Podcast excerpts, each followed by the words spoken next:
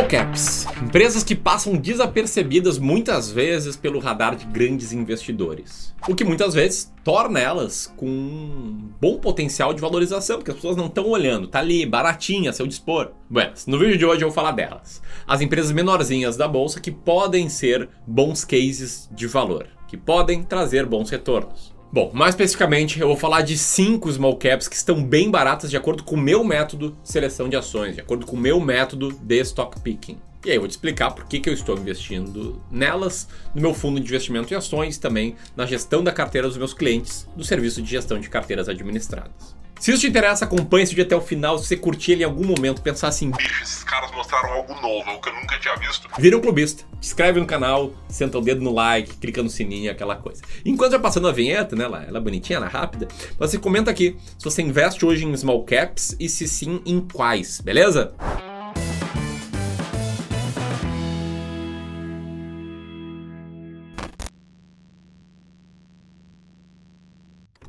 Então vamos lá. Primeiro small cap que está barato em fevereiro e está no nosso fundo. É, gente deixar isso muito claro, prestar informações precisas sobre os nossos cases aqui de gestão, ela é a Sanepar, a companhia de saneamento do Paraná, que trabalha para quê? Paraná. que merda. A gente tem as ações de código SAPR11, que tem maior liquidez do que as demais opções, né? A versão das ações ordinárias ou preferenciais, a 11 são as units. E a Sanepar hoje tem um earning yield de 17,63%, tá em sexto lugar, tá na sexta colocação do nosso ranking aqui no Clube do Valor e tem 1,3% de participação no índice de small caps da B3. E você pode estar pensando, amigo, o que, que faz a Sanepar uma small cap? Achei que small cap fosse tipo um preço pequenininho de tecnologia. Ou ainda, Cara, o que, que é earning yield? O que, que é ranking CDV? O que, que é índice de small cap? Bicho, perdido. Então vamos lá, vamos por parte, tá? Primeiro ponto, o que é uma small cap? Bom, de forma resumida, são as empresas com menor capitalização no Brasil, empresas menores, com menor valor de mercado. Então, de um lado, a gente tem as blue chips, que são as empresas com grande capitalização, empresas que todo mundo conhece, como a Petrobras, como Itaú, como Bradesco, como a Vale, Magazine Luiza, a própria B3, né, que são empresas que são enormes, geralmente líderes ou algo próximo a isso do seu setor. Né? Empresas são maiores e mais negociadas.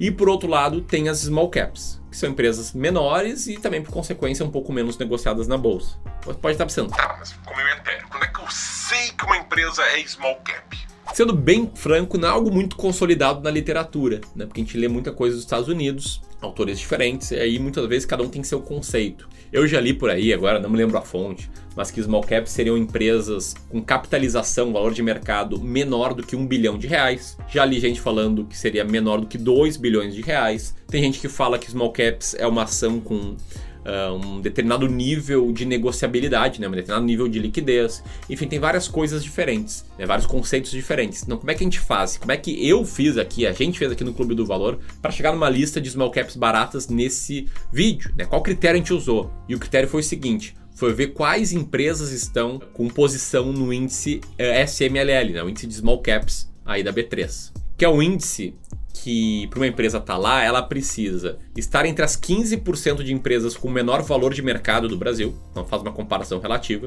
estar entre os 99% dos ativos mais negociados na bolsa nas últimas três carteiras e estar presente em 95% dos pregões ocorridos durante as últimas três carteiras. Além disso, a empresa pode sair do índice C, entrar entre os 82% dos ativos com maior valor de mercado da bolsa, se tornar uma penny stock, né, aquelas ações negociadas a uma cotação inferior a um real, for um BDR, está em recuperação judicial ou extrajudicial e estar em regime de intervenção ou administração temporária. Ou seja, em outras palavras, se a empresa está ali no índice, você pode saber que ela não está assim tão mal das pernas. Fuçando no site da B3, você pode chegar à composição do índice small caps nesse exato momento. É o índice de código SMLL. E aí ver, seja por ordem alfabética, seja por ordem de participação, quais são as empresas que têm maior, menor participação, entender bem aí como é que isso é formado, beleza?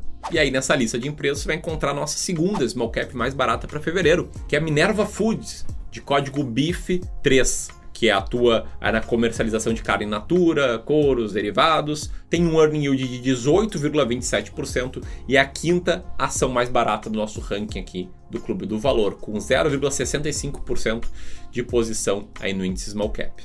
Agora outro ponto você pode pensar é... Cara, por que investir em Small Caps? Que não investir só em empresas grandes, só em empresas sólidas aqui no Brasil? E o ponto é, as Small Caps têm algumas vantagens, tem também algumas desvantagens. Uma vantagem é o próprio tamanho da empresa. Né? Por ela ser menor, ela tem mais espaço para crescer. Vou dar um exemplo, tá? Um exemplo que eu gosto. É, tem uma cerveja que eu gosto muito que é a Tupiniquim, uma cervejaria. Não sei qual o tamanho dela, mas sei que ela é isso aqui se comparada à Ambev, que tem 60% do mercado. Então, como é que a Ambev faz para crescer? É muito difícil de crescer no jogo das cervejas. Ela já tem 60% do mercado. Se ela aumentar 1% a participação, ela cresceu pouquinho. Né? Então ela tem que crescer meio que de forma horizontal para outros drinks alcoólicos, para outras bebidas, uh, eventualmente para outros países. Beleza, tem maiores desafios. A Tupiniquim, que deve ter 0, nada por cento do mercado, digamos seja 0,1, vou chutar, não tenho a menor ideia, tá? Digamos seja 0,1. Ela ter 0,1% do mercado significa que se fosse uma pizza enorme, ela teria tipo um pedacinho da borda, assim, nada, né? Uma pouquinha assim, uma gota de catupiry na borda recheada, beleza? Assim, ela tem muito mais espaço para crescer ela chegar em 0,2% do mercado, que seria dobrar, é algo assim, tem seus desafios, é óbvio, mas não é algo de outro mundo. Nossa, nunca vai chegar a 0,2% do mercado. Então esse é o ponto, tá? Por elas serem menores, elas têm mais potencial de crescimento. Tem mais risco também por outro lado. Né? Se vem uma crise, se as pessoas tomam menos cerveja, a Ambev continua lá, de boas, as menores vão quebrar. Segunda vantagem, elas são menos olhadas pelo mercado, têm menos visibilidade, ignoradas muitas vezes por casas de análise e por gestores de fundos. E é meio óbvio entender isso também. É, por elas terem menor liquidez, é difícil de um fundo comprar. Pensa aí num fundo de ações que tenha um bilhão de reais na carteira, um bi na carteira. Digamos que esse fundo aí divida exatamente em 20 ações, 5% em cada. Tá? O que é 5% de um bi? É 50 mi, 50 milhões de reais. Vamos lá. Pensa numa empresa que negocia um milhão de reais por dia. Tem menor negociabilidade? Um milhão de reais por dia. Se o fundo fosse responsável por 100% da negociação da empresa, demoraria 50 dias para montar a posição. Então eles não olham para essas empresas. E como eles não olham, às vezes elas ficam mais baratas, beleza? Não sei se esse é o caso ou não, mas a nossa terceira empresa, aí barata em fevereiro, é Marfrig, também no mesmo setor da Minerva, né, setor uh, de proteínas, basicamente. Ela tem um earning yield de 25%, está na terceira posição do ranking do Clube do Valor e tem 1,45% de peso no índice Small Cap.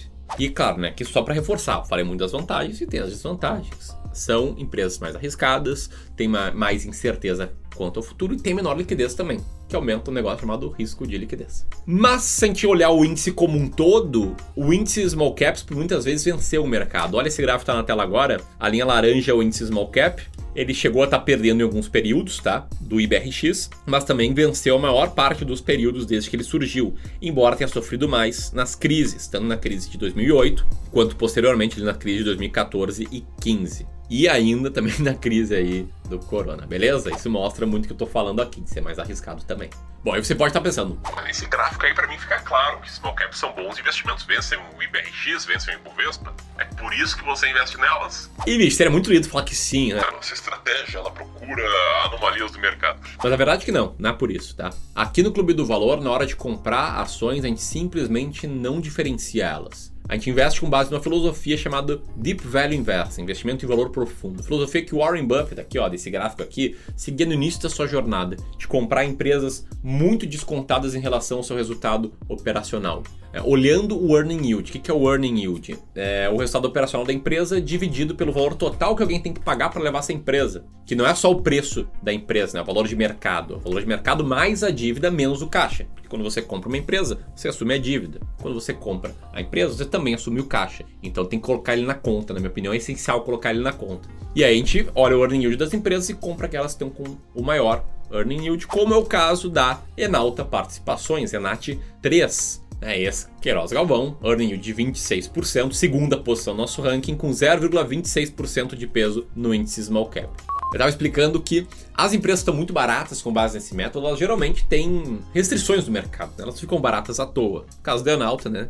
Ali envolvimento em alguns esquemas e tal, a gente, não, a gente não, pode falar, tem que falar supostos esquemas, né? Uh, tornou ela barata, assim como a primeira posição do ranking, eu já vou te falar qual é. Mas antes eu preciso te falar o seguinte, tá? Esse método, seleção de ações, que eu apresentei agora há pouco, eh, ele é uma das estratégias aqui no Clube do Valor que a gente usa nos nossos serviços, nos nossos serviços de alto valor agregado, em que a gente monta um plano financeiro para os nossos clientes, a gente ajuda eles a colocar uh, esse plano de pé. Enfim, a gente, no serviço de gestão de carteiras, por exemplo, a gente investe em nome dos nossos clientes, né, com contrato de gestão, né, claro, tudo regulamentado pela CVM. E eu tô falando isso porque nessa semana a gente criou um negócio muito bacana, que me orgulha muito, que é um guia em PDF com as nossas estratégias de investimento. E a gente está tá distribuindo de forma gratuita, pelo menos por hora gratuita. E você pode clicar aqui para baixar esse guia. É, vai aparecer na tela algumas imagens dele, mas ele fala muito das nossas estratégias, tanto de seleção de ações, quanto de alocação de ativos, quanto de renda fixa. É muito massa aí para quem quer se aprofundar e tomar decisões cada vez mais embasadas. Beleza? Dito isso, a quinta small cap barata em fevereiro, que está na nossa carteira também, é a WIS. WIS Corretora de seguros, com earning yield de 37% na primeira posição do ranking, 0,17% de peso no índice small caps e sim, muito impopular muito popular porque tá acabando o contrato com a Caixa. Aí esse tempo saiu a notícia sobre uh, supostos esquemas com a empresa e ela tá bem surrada aí pelo mercado. Mas se você baixar o nosso guia aqui, né, nosso guia das nossas estratégias, você vai entender que essas estratégias são quantitativas. Elas não dependem muito da nossa visão sobre o que, que vai acontecer, sim de regras claras que a gente aqui, como prestador de serviço, a gente tem que seguir, tem que cumprir, que é o nosso papel. Beleza? Por isso vou deixar esse link aqui junto com uma recomendação de vídeo aqui. Espero que você tenha curtido esse vídeo. Vamos que vamos e bora dobrar. Um abraço a todos os clubistas. Tchau, tchau.